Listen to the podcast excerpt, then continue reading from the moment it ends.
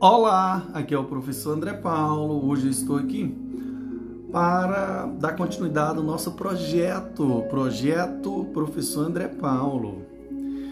Projeto, projeto EF Jurídico, né, senhores? Veja só aqui, aqui o Código Penal. Nós iremos dar continuidade ao nosso podcast, né? Sobre a lei seca, né? Nós estamos comentando cada artigo da lei seca e um dia a gente completa toda essa plataforma da melhor forma possível. Então, o artigo 3, a gente vai falar das relações de causalidade. E o que, é que preconiza o artigo 3 do Código Penal? O resultado de que depende a existência do crime somente é imputável a quem lhe deu causa. Considera-se causa a ação ou omissão sem a qual o resultado não teria ocorrido. Se a teoria da equivalência dos antecedentes, conditio sine qua non, condição simples, condição generalizada. Superveniência da causa independente. Parágrafo 1 diz: a superveniência de causa relativamente independente exclui a imputação quando, por si só, produz o resultado. Então, os fatos anteriores, entretanto, imputam-se a quem os praticou. Teoria da causalidade adequada, né, senhores? Vamos lembrar disso? Relevância da omissão. Parágrafo 2 que são normas de extensão causal, né, senhores? A omissão é penalmente relevante quando o omitente devia e podia agir para evitar o resultado. O dever de agir incube a quem, né, senhor? Quem, senhores? Aí nós vamos ver lá, que no caso são, são dos casos dos crimes omissivos impróprios, né, senhores? O dever de agir incube a quem, a linha A, tenha por lei obrigação de cuidado, proteção ou vigilância. A linha B, de, de outra forma, assumiu a responsabilidade de impedir o resultado.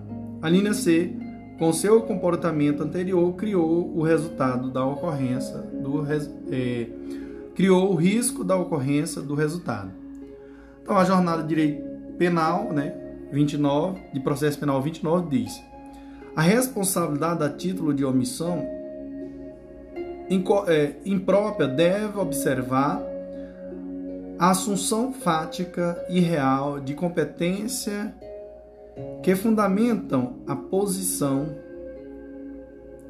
do garantidor. Artigo 14 diz: disse o crime. Crime consumado, inciso 1 consumado quando nele reúne todos os elementos de sua definição legal. Tentativa, inciso 2, diz: tentado quando indicada, quando iniciada a execução, não se consuma por circunstância alheia à vontade do agente. A norma de extensão temporal, né, senhores? Pena de tentativa. Parágrafo único diz: salvo ou disposição em contrário, pune-se a tentativa quando a pena correspondente ao crime consumado diminuída de um terço a dois terços. Adotando-se a teoria objetivo formal, o rompimento de, de cadeado, o rompimento de cadeado de destruição de fechadura da porta da casa da vítima, com o intuito de, mediante o uso da arma de fogo, efetuar-se subtração patrimonial da, da residência configuram-se meros atos preparatórios que impedem a condenação por tentativa de roubo circunstanciado. Então vamos lá, senhores, vamos lá, senhores, atenção, atenção para todo mundo neste momento, em nome do Senhor Jesus, porque Deus está bem aqui, na presença do professor André Paulo, e ele quer te dar umas dicas. A punição, senhores, da tentativa. Nós vamos lembrar da teoria objetiva ou realista. Observe o aspecto objetivo do delito, sob a perspectiva dos atos praticados pelo agente. A punição se fundamenta no perigo de dano acarretado ao bem jurídico, verificado na realização de parte do processo executório. Conclusão: por ser objetivamente incompleta, a tentativa merece pena reduzida. A tentativa é chamada de tipo man manco. Quanto maior a proximidade da consumação, menor será a diminuição e vice-versa. Leva-se em conta o item, o iter criminis percorrido pelo agente. adotada pelo Código Penal, viu, senhores? Teoria subjetiva ou voluntarística ou monista. Observe o aspecto subjetivo do delito sob a perspectiva do dolo. Conclusão: sob a perspectiva subjetiva, dolo, a consumação e a tentativa são idênticas. Logo, a tentativa deve ter a mesma pena da consumação sem, sem redução. Regra: teoria objetiva pune-se a tentativa com a pena de consumação reduzida de um terço a dois terços. Exceção: a teoria subjetiva pune-se a tentativa quando a mesma pena de consumação sem redução.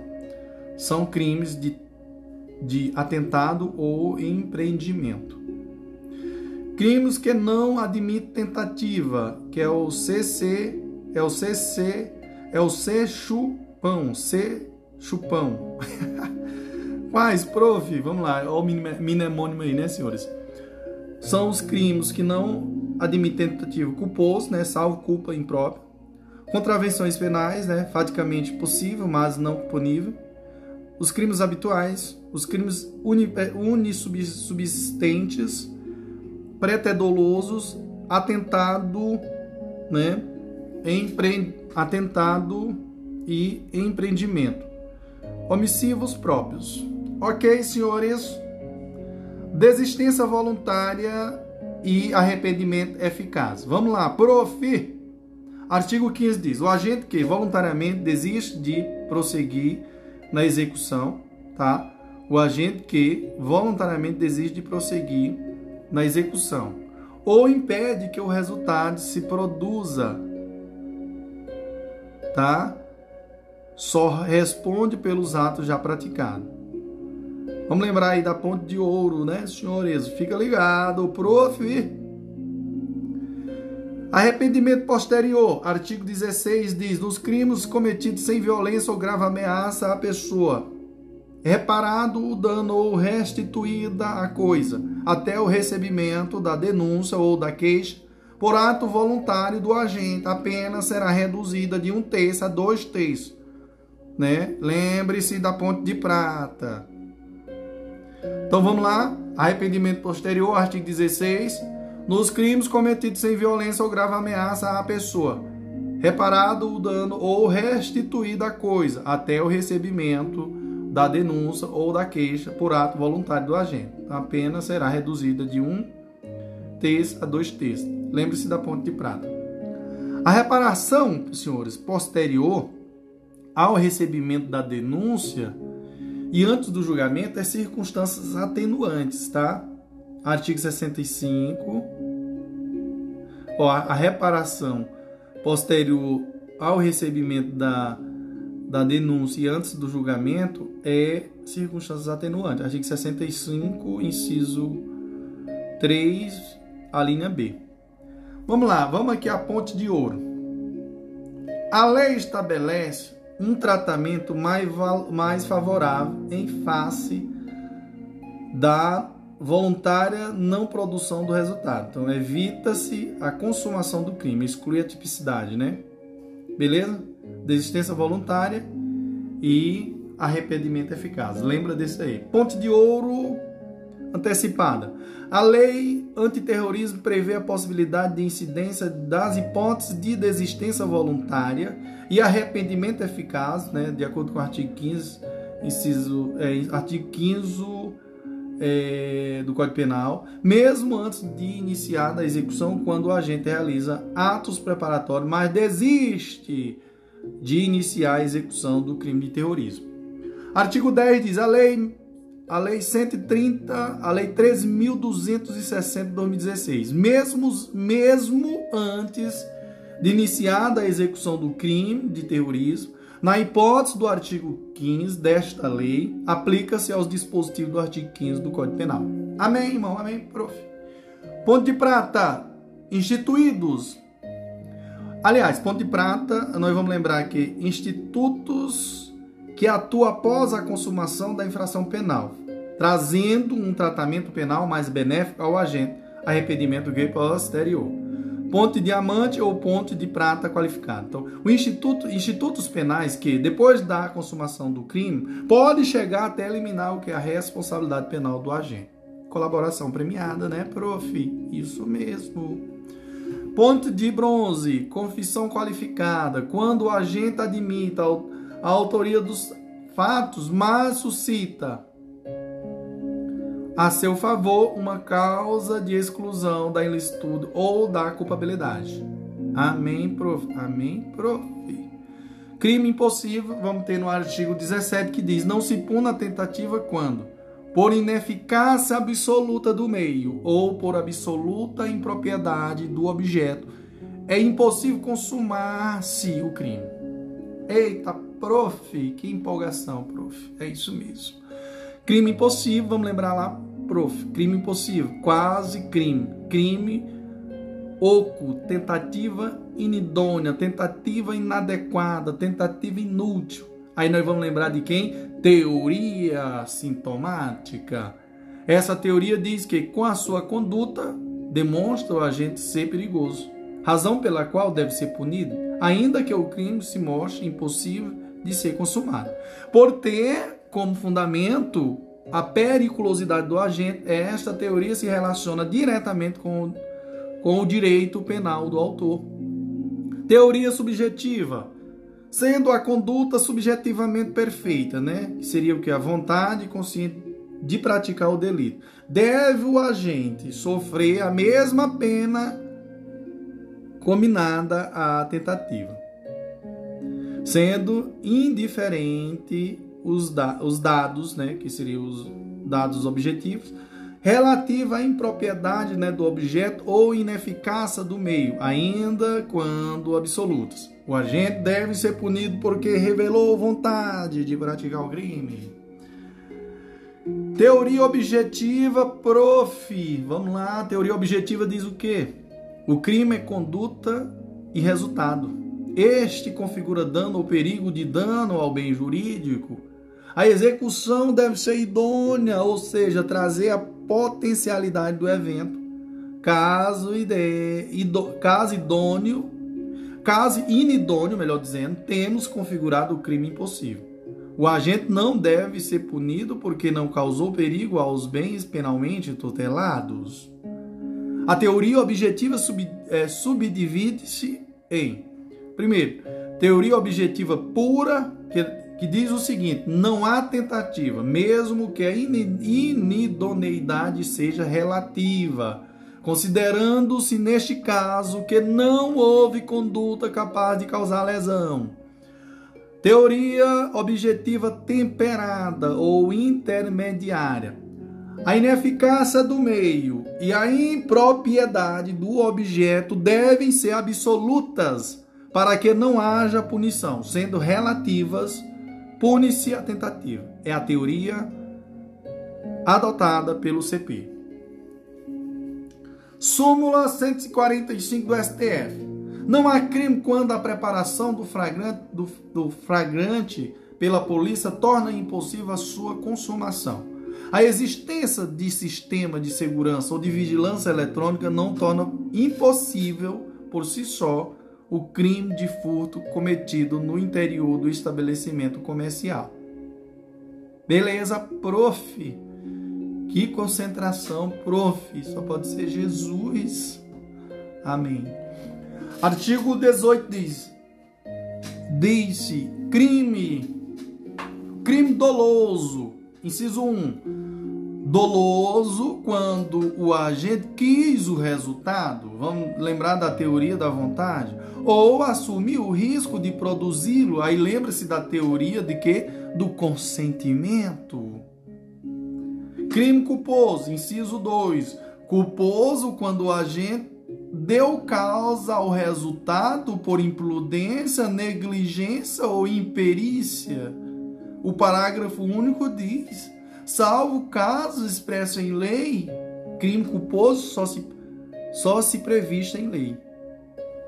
Ninguém pode ser punido por fato previsto como crime senão quando praticar, quando pratica dolosamente.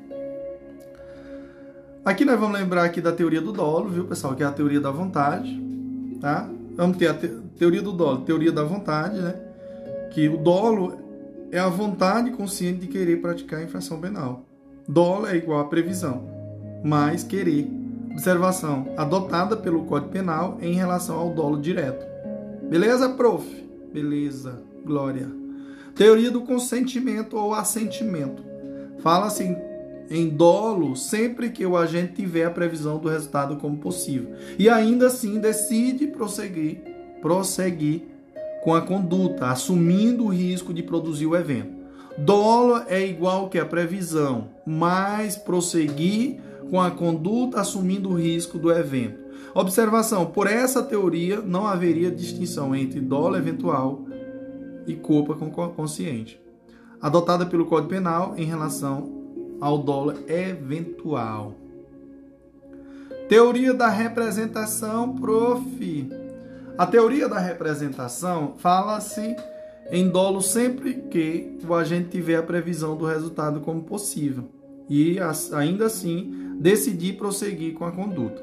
Dolo aqui nesse caso é igual a previsão, que é consciência, mas prosseguir com a conduta. Atenção, atenção, senhores, para todo mundo neste momento, porque esta teoria acaba abrangendo no conceito de dolo a culpa consciente. Espécie de dolo. Vamos lá, prof. Quais são as espécies de dolo, prof? Nós temos o dolo direto, né, que o agente quer a produção do resultado, né? Código Penal, artigo 18, inciso 1, primeira parte. Subdivide-se dolo direto de primeiro grau e o dolo direto de segundo grau, tá, pessoal? Dolo direto de primeiro grau. O agente tem intenção ou vontade consciente de produzir o resultado e dirige sua conduta para este fim, né? Dolo, fim e meios escolhidos, viu, pessoal? Então, os dois, viu? Exemplo, o agente deseja matar um inimigo. Entenderam? Eita, prof. Dolo direto de segundo grau, dolo de, de consequência necessária, né, senhores? Aqui o agente tem intenção de produzir o resultado, mas sabe que a sua produção necessariamente dará causa a outros resultados. Exemplo, o agente coloca um, um, um explosivo dentro de um carro de seu desafeto. Morte do desafeto, dolo de primeiro grau, aí morte de outros passageiros, dolo de segundo grau. Entenderam, senhores? Então veja só, dolo de segundo grau, o agente ele tem intenção de produzir o resultado, mas sabe que a sua produção necessariamente dará causa a outros resultados.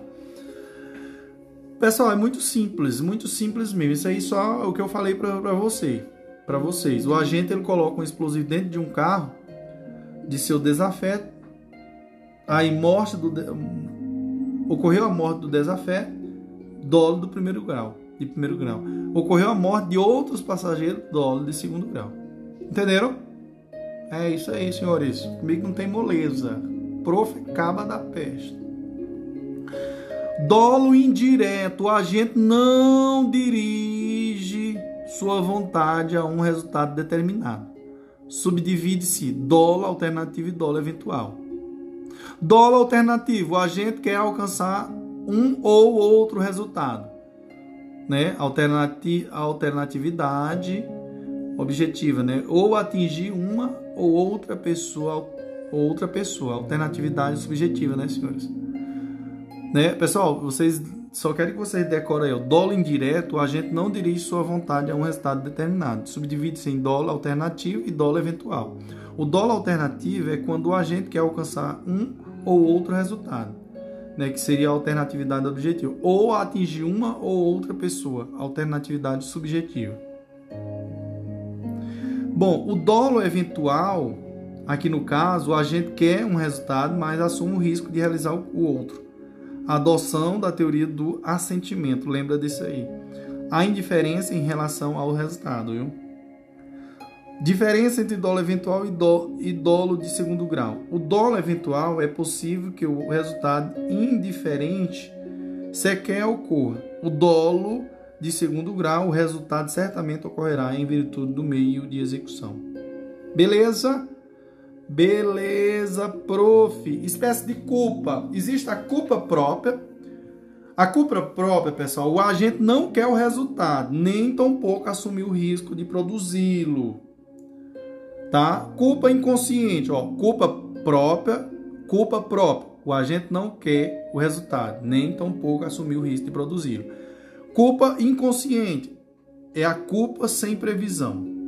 O agente não prevê o resultado que era possível para o homem médio, né? Homens eh, médios, homens estándares, né?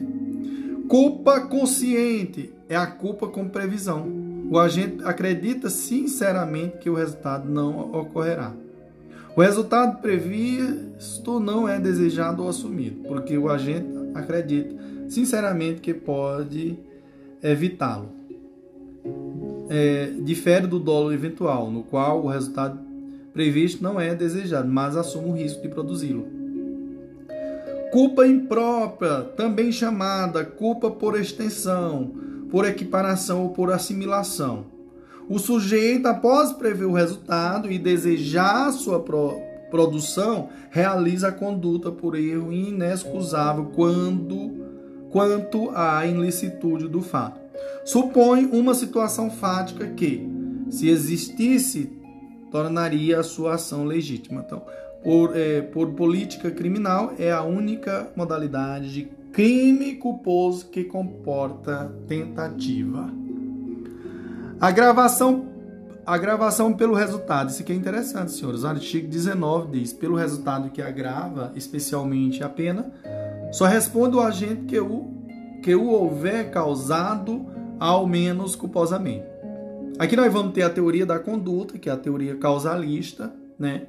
que é causal naturalista, clássica naturalista, mecanicista. Idealizada por Van Liszt, Belling, Radbruch.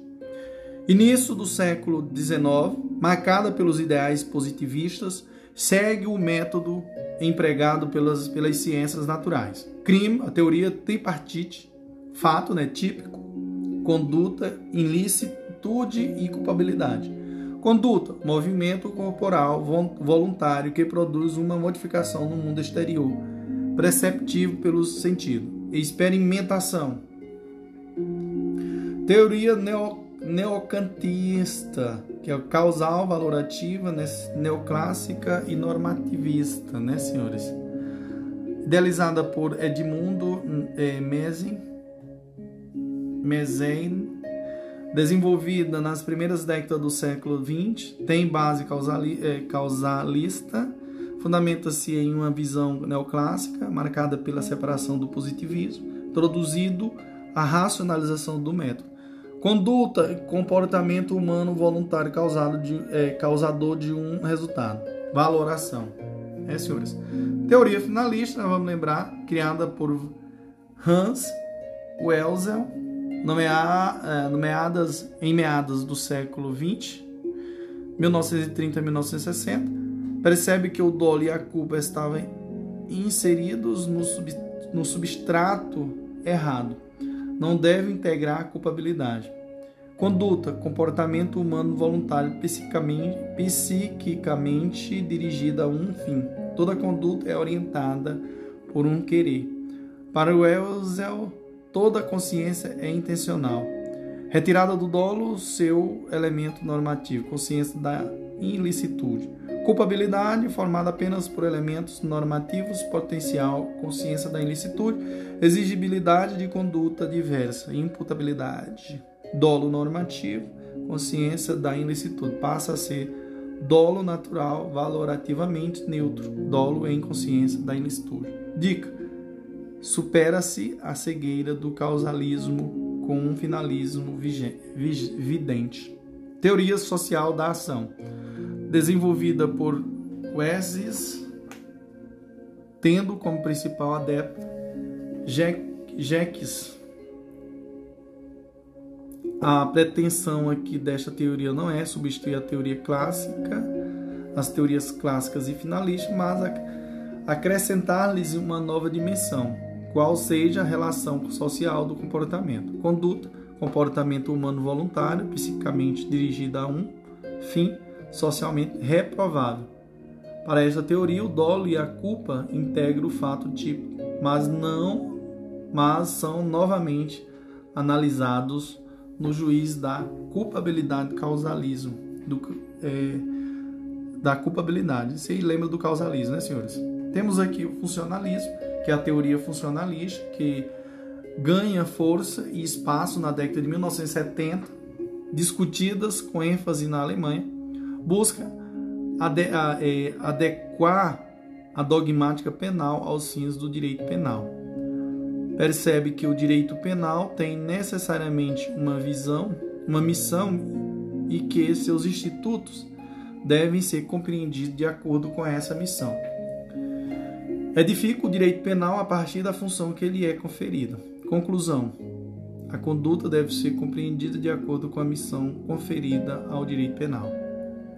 Temos o funcionalismo te te teleológico, né, que é o dualista moderado da política criminal e valorativa, né, de Rochin, né, da escola de Munique. Crime, ele fala que é o que fato típico, né, que é a conduta, ilícito e reprovável, né, imputabilidade, potencial consciência da ilicitude, exigibilidade da conduta diversa e necessidade da pena. Roxin busca a construção do direito penal com base em critérios políticos criminais. Missão do direito penal: proteção de bem jurídico, proteger os valores essenciais à convivência social harmônica. Conduta: comportamento humano voluntário causador de relevante e intolerável lesão ou perigo de lesão ao bem jurídico tutelado. Funcionalismo sistêmico, nós vamos ter monista, né? Teoria monista e radical, né? Que é Jacobs, de Jacob, que é a escola de Bo, Crime, ele fala que é um fato tipo, conduta, né? no caso da conduta. Ilícito e culpável, né? que é, está relacionado à imputabilidade potencial consciência da ilicitude. E a exigibilidade da, de conduta diversa. Para Jacobs, o direito penal deve visar primordialmente a reafirmação da norma violada e ao fortalecimento das, das expectativas de seus destinatários. Missão do direito penal Segurar a vigência do sistema está relativamente vinculada à noção de sistemas sociais. Conduta, comportamento humano voluntário causador de um resultado violador do sistema, frustrando as expectativas normativas. Ação. A ação aqui, pessoal, é o que? Produção de resultado evitável pelo indivíduo. Teoria da equivalência do Teoria da evitabilidade individual. O agente é punido porque violou norma e a pena visa reafirmar a norma violada. Então, senhores, só fazendo aqui uma revisão. Teoria causalista, vamos lá. Conduta, movimento corporal voluntário que produz uma modalidade, uma modificação no mundo exterior, perceptível pelos sentidos. Teoria neocantista, a conduta, o comportamento humano voluntário causador de um resultado. Teoria finalista, conduta, comportamento humano voluntário psiquicamente dirigida a um fim. Toda conduta é orientada por um querer. Teoria social da ação, conduta, comportamento humano voluntário psicamente dirigido a um fim social, socialmente reprovável.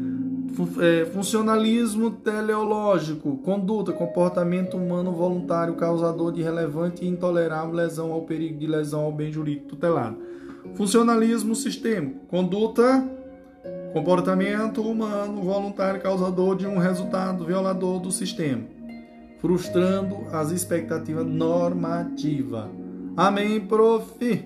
É isso aí. Finalizo esse esse áudio com chave de ouro, né, prof? Glória a Deus. Show, papai.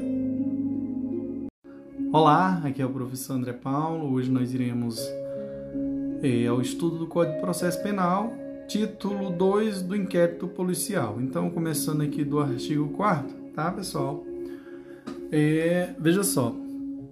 É, artigo 4 diz: a polícia judiciária será exercida pelas autoridades policiais no território de suas respectivas circunscrições e terá por fim a apuração das infrações penais e da sua autoria. Parágrafo único é: a competência definida nesse artigo não excluirá a de autoridades administrativas, a quem por lei seja cometida a mesma função. Quais são as características do inquérito policial, prof?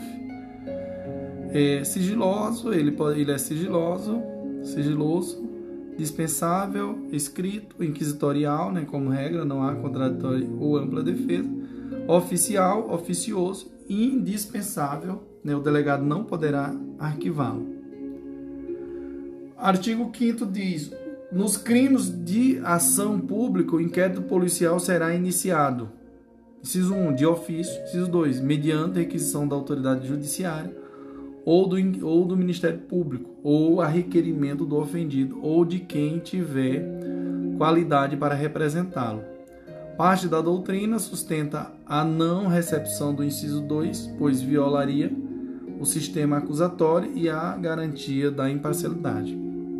Inciso parágrafo 1 diz: o requerimento a que se refere o número o inciso 2 conterá sempre que é possível a linha A, a narrativa do fato, com todas as circunstâncias, a linha B, a individualização do indiciado ou seus sinais característicos, as razões de convicção ou de presunção de ser ele o autor da infração ou os motivos de impossibilidade de o fazer.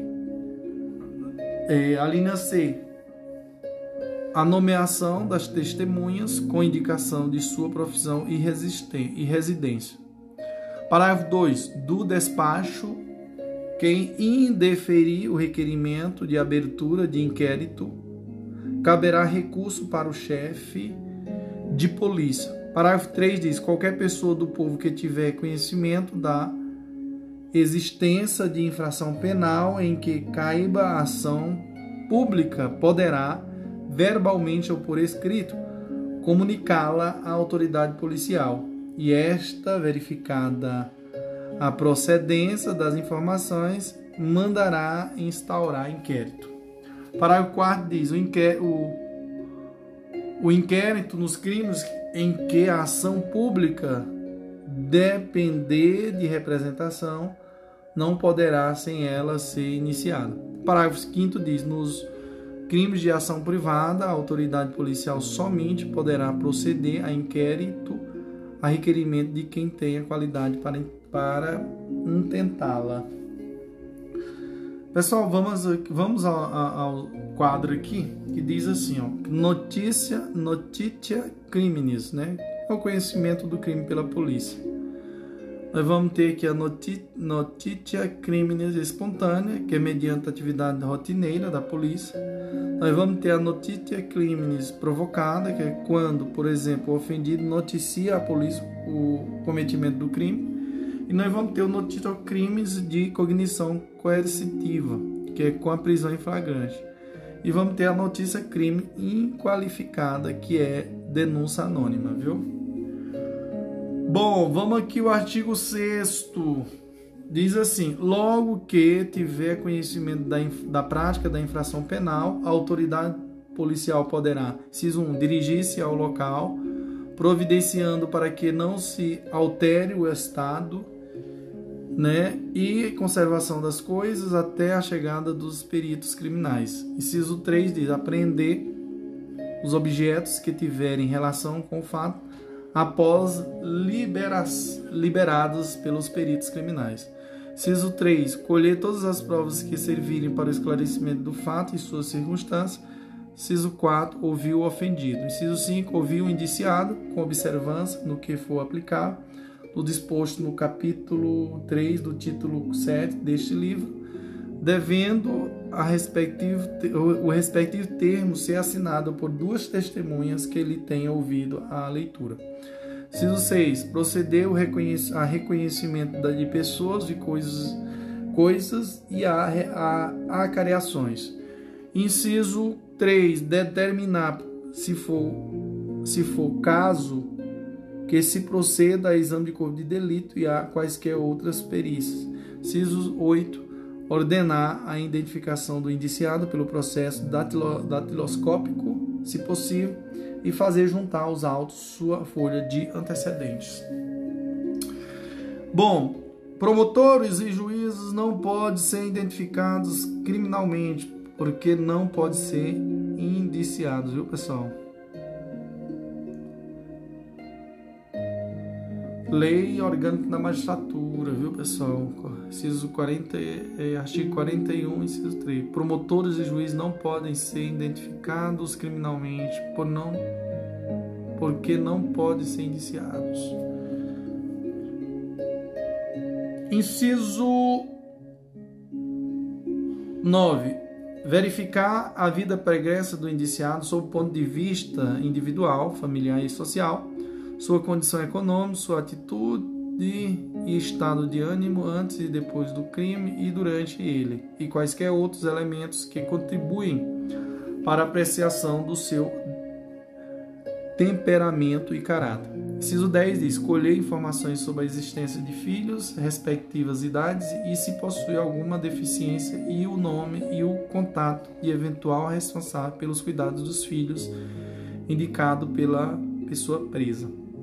Artigo 7 diz assim: para verificar a possibilidade de haver a infração sido praticada de determinado modo, a autoridade policial poderá proceder à reprodução simulada dos fatos, desde que esta não contrarie a moralidade e a ordem pública.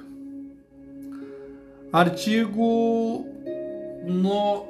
8. Havendo prisão em flagrante, será observado o disposto do o disposto no título 2 do capítulo é, 9 deste livro.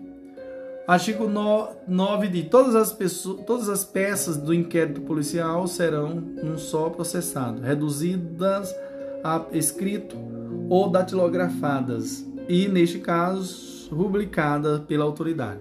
Artigo 10 diz: o inquérito deverá terminar no prazo de 10 dias se o indiciado tiver sido preso em flagrante ou se estiver ou estiver preso preventivamente, contado o prazo. Nesta hipótese, a partir do dia em que se executar a ordem de prisão ou no prazo de 30 dias quando estiver solto mediante fiança ou, é, ou sem ela.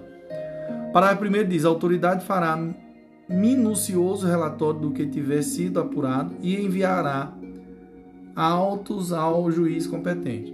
Parágrafo 2 diz: no relatório poderá a autoridade indicar testemunhas que não tiverem sido inquiridas, mencion, é, men, é, mencionando o lugar onde possa ser encontrados. O parágrafo 3 diz: quando o fato for de difícil elucidação e o indiciado estiver solto, a autoridade poderá requerer ao juiz a devolução dos autos para ulteriores diligências, que não que serão realizadas no prazo marcado pelo juiz. Relatório, senhores, isso aqui é importante, viu, senhores? Preste atenção. A autoridade policial não deve esboçar qualquer juiz de valor, ressalvados os crimes de, de tóxicos, onde ela deverá justificar as razões que a levaram a classificação do delito. Artigo 52, inciso 1, Lei 11.343 de 2006. A autoridade policial sempre indicará o tipo, o tipo penal em que acha em curso o investigado, que se chama de juiz de subjunção precária, visto que o juiz de subjunção própria cabe ao Ministério Público quando dá denúncia. Pessoal, vamos só analisar aqui, ó. Prazo de conclusão. Justiça estadual, nós vamos ter preso, o, se o, é, ele preso, 15 mais 15, pode prorrogar, mais 15. Solto, 30 dias. É, lembrando que no PAC aqui, artigo 3b, parágrafo 2, né? Vamos lembrar, Justiça Federal, 15 mais 15, quando ele está preso, prazo de conclusão do inquérito, 15 é, mais 15. Ele solto, 30 dias, viu, pessoal? Lei de drogas, ele preso é 30 mais 30, né? Solto, 90 mais 90. Economia popular, ele preso é 10 dias e ele solto 10 dias. Previsão temporária, é, prisão temporária em crimes hediondos. Ele preso 30 mais 30. Solto, não se aplica.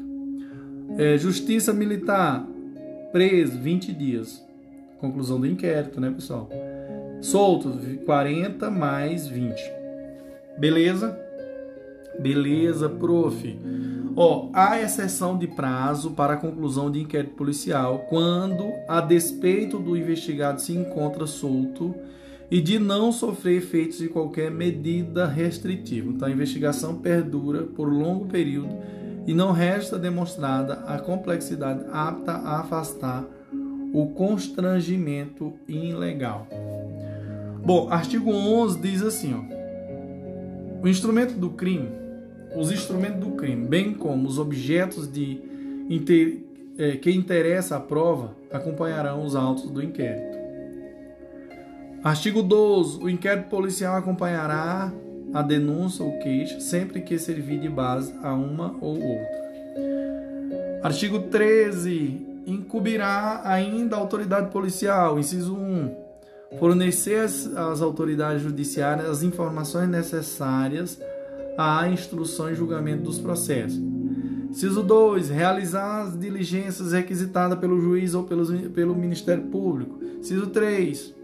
Cumprir os mandados de prisão e é, os mandados de prisão expedida pelas autoridades judiciárias. Inciso 4. Representar acerca da prisão preventiva. Artigo 13A.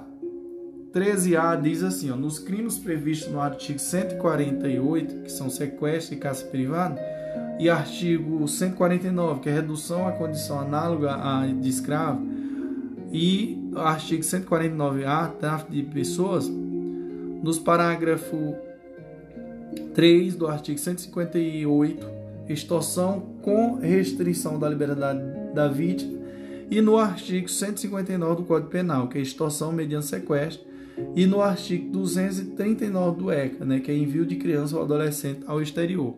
Membro da, do Ministério Público ou a, o delegado de polícia poderá requisitar de, quais, de quaisquer órgãos do poder público ou de empresas da iniciativa privada dados e informações cadastrais da vítima ou de suspeitos. Parágrafo único diz a requisição que será atendida no prazo de 24 horas conterá inciso 1, o nome da autoridade requisitante, 2, inciso 2, o número do inquérito policial e inciso 3, a, identidade, a identificação da unidade de polícia judiciária responsável pela investigação.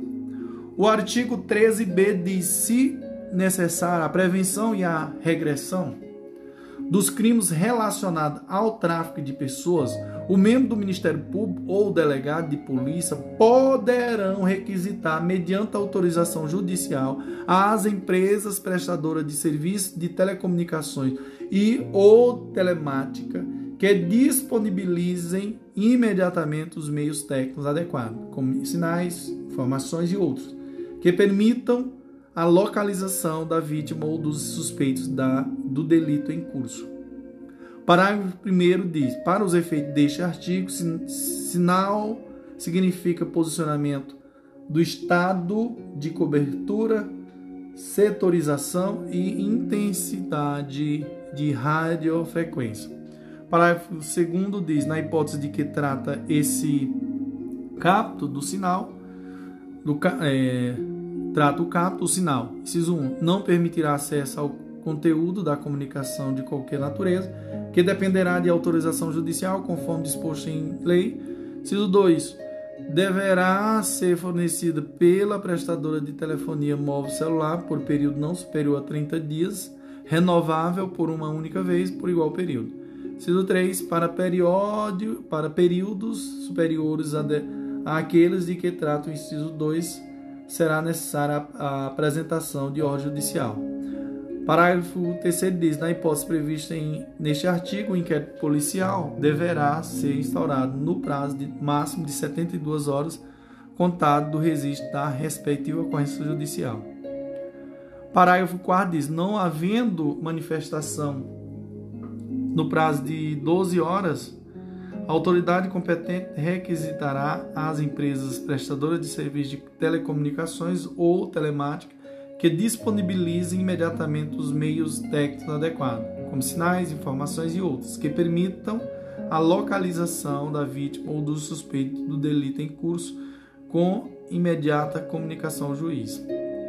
Então, a jornada de direito penal, direito processual penal, de 24 diz que nos crimes submetidos à jurisdição brasileira, brasileira, os provedores de conexão e de aplicação de internet que prestam serviço no Brasil devem fornecer o conteúdo de comunicações armazenada em seu poder, não lhes sendo lícito, sob pena de sanções processuais, invocar legislação estrangeira para eximir-se do dever de cumprir a decisão judicial.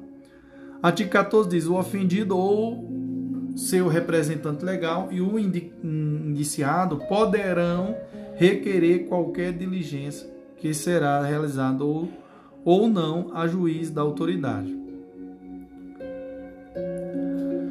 Bom, vamos lá. Artigo 14A. Nos casos em que os servidores vinculados às instituições às instituições dispostas no artigo 144 da Constituição Federal, que seria Polícia Federal, Polícia Rodoviária Federal, Polícia Rodoviária Federal, Polícia Civil, que mais, prof? Polícia Civil, quem mais, prof? Tem mais, sim, tem. Vamos lá, Polícia Civil, Polícias Militares e Corpo de Bombeiros, Polícias Penais Federais, Estaduais e Digital figurarem como investigados em inquéritos policiais, inquéritos policiais militares e demais procedimentos extrajudiciais, cujo objeto for a investigação de fatos relacionados ao uso da força letal praticados no exercício profissional de forma consumada ou tentada, incluídas as situações dispostas no artigo 23 do Decreto-Lei nº 2848, de 7 de setembro de 1940 o indiciado poderá constituir defensor. O parágrafo 1 diz assim, desse artigo 14A diz assim, ó, para os casos previstos no capítulo desse artigo, o investigado deverá ser citado da instalação do procedimento investigatório, podendo constituir podendo constituir o que, prof? E, cadê, cadê, cadê? Ó, para os casos previstos no capítulo desse artigo, os investigados deverão ser citados da instauração do procedimento investigatório, podendo constituir defensor no prazo de 40 de até 48 horas a contar do recebimento da citação. Parágrafo 2 diz: esgotado o prazo no disposto do parágrafo 1 desse artigo, com ausência de nomeação de defensor pelo investigado, a autoridade responsável pela investigação deverá intimar a instituição a que estava vinculado o investigado à época da ocorrência dos fatos, para que essa, no prazo de 48 horas, indique defensor para representação do investigado. Parágrafo 3 diz: havendo necessidade de indicação de defensor nos termos do parágrafo 2 desse artigo, a defesa a defesa caberá preferencialmente a defesa caberá preferencialmente preferencialmente à Defensoria Pública e nos locais em que não estiver instalada a União ou a unidade da federação correspondente à respectiva competência territorial do procedimento instaurado, deverá disponibilizar profissional para o acompanhamento e realização de todos os atos relacionados à defesa administrativa do investigado. Parágrafo 4 diz: indicado do, é, a indicação do profissional a que se refere o parágrafo 3 deste artigo deverá ser precedida de manifestação de que não existem defensor público lotado na área territorial onde tramita o inquérito e com atribuição para nele atuar, hipótese em que poderá ser indicado profissional que não integre os quadros próprios da administração. Tem mais, prof? Tem. Parágrafo 5 diz que, na hipótese de não atuação da Defensoria Pública, os custos com o patrocínio dos interesses dos investigados nos procedimentos de que trata este artigo correrão por conta do orçamento próprio da instituição a que este esteja vinculado à época da ocorrência dos fatos investigados. É, parágrafo 6 diz assim, ó, senhores, as disposições constantes deste artigo se aplicam aos servidores militares vinculados às instituições dispostas no artigo 142 da Constituição Federal, desde que os fatos investigados digam respeito a missões para a garantia da lei e, do, e da ordem.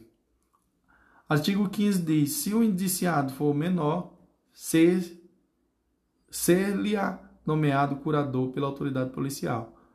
Lembrando que somente pode ser indicado aquele maior de 18 anos, visto que o adolescente 12 a 18 anos se submete ao, re, ao regramento previsto no ECA. Artigo 16 diz que o Ministério Público não poderá requerer a devolução do inquérito à autoridade policial, senão para novas diligências imprescindíveis ao oferecimento da denúncia.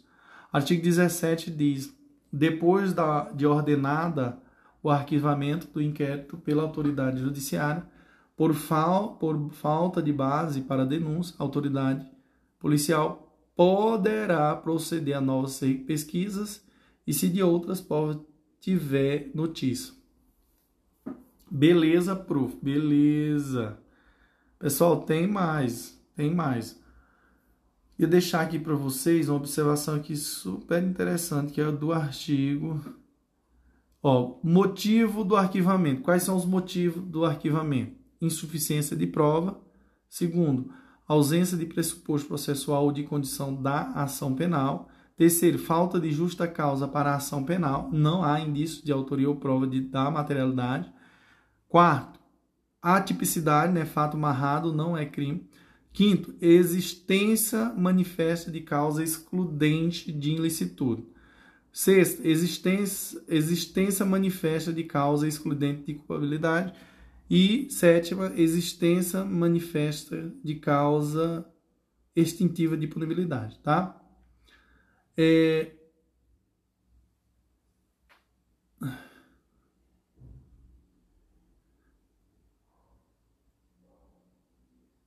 Aí, desarquivamento. Nós vamos ter que lembrar aqui, ó, no caso do desarquivamento, insuficiência de provas, súmula vinculante, desarquivamento.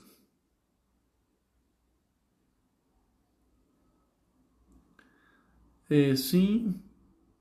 Ausência de pressuposto processual ou condição de condição da ação? Sim. Então é isso, senhores. Artigo 19, só fazendo aqui, artigo 19, senhores, nos crimes em que não couber ação pública, os autos do inquérito serão submetidos, serão remetidos ao juiz competente, onde aguardará a iniciativa né, do ofendido ou do seu representante legal, ou serão entregues ao requerimento, ao requerente se pedir mediante translação. Artigo 20, pessoal, diz assim o 20. Vamos lá, o que, que diz o 20? A autoridade, a autoridade assegurará o inquérito, o sigilo necessário à elucidação do fato ou exigido pelo interesse da sociedade. É, parágrafo único diz que nos atestados de antecedentes que lhe forem solicitados, a autoridade policial não poderá mencionar qualquer anotação referente à instauração do inquérito contra os requerentes. Artigo 21 diz: a incomunicabilidade do indiciado dependerá sempre de despacho nos autos e somente será permitido quando o interesse da sociedade ou da conveniência ou a conveniência da investigação o exigir. Parágrafo único diz que a incomunicabilidade, que não excederá de três dias, será decretada por despacho fundamentado do juiz a requerimento da autoridade policial ou do órgão do Ministério Público, respeitado em qualquer hipótese o disposto no artigo 89 do inciso 3 do Estatuto da Ordem dos Advogados do Brasil. A Constituição Federal de 88 não permite a incomunicabilidade do preso, nem mesmo no estado de defesa, viu, pessoal? Fica ligado. Nem mesmo no estado de defesa. Tá? Artigo 22 diz assim, ó, no Distrito Federal e nas comarcas em que houver mais de uma, de uma circunscrição policial, a autoridade com exercício em uma delas poderá, nos, nos inquéritos a que esteja procedendo, ordenar diligências em circunstâncias de outro, independentemente de precatórias ou requisições, e bem assim providenciará até que compareça autoridade competente sobre qualquer fato que ocorra em sua presença noutra circunstância. Artigo 23 diz: ao fazer a remessa dos autos do inquérito ao juiz competente, a autoridade policial oficiará ao Instituto de Identificação e Estatística ou repartição congêneres, mencionando o juiz a que tiver sido distribuídos e os dados relativos à infração penal e à pessoa do indiciado. Só aqui para concluir, do, do aqui interessante do STF, que é a súmula 14, que diz assim, ó, é, que fala sobre o inquérito, né? É direito do defensor, no interesse do representado, ter acesso amplo aos elementos de prova que, já documentados em procedimento investigatório, realizado por órgão, de, é, de, por órgão com competência de polícia judiciária, diz, digam respeito ao exercício do direito de defesa. Súmula 524 diz: arquivado o inquérito policial por despacho do juiz, a requerimento do, do promotor de justiça, que não, ó, de justiça, não pode a ação penal ser iniciada sem novas provas. Beleza, prof. Fechei aqui com chave de ouro, senhor. Show, papai. Vamos que vamos. Viva o prof. André Paulo.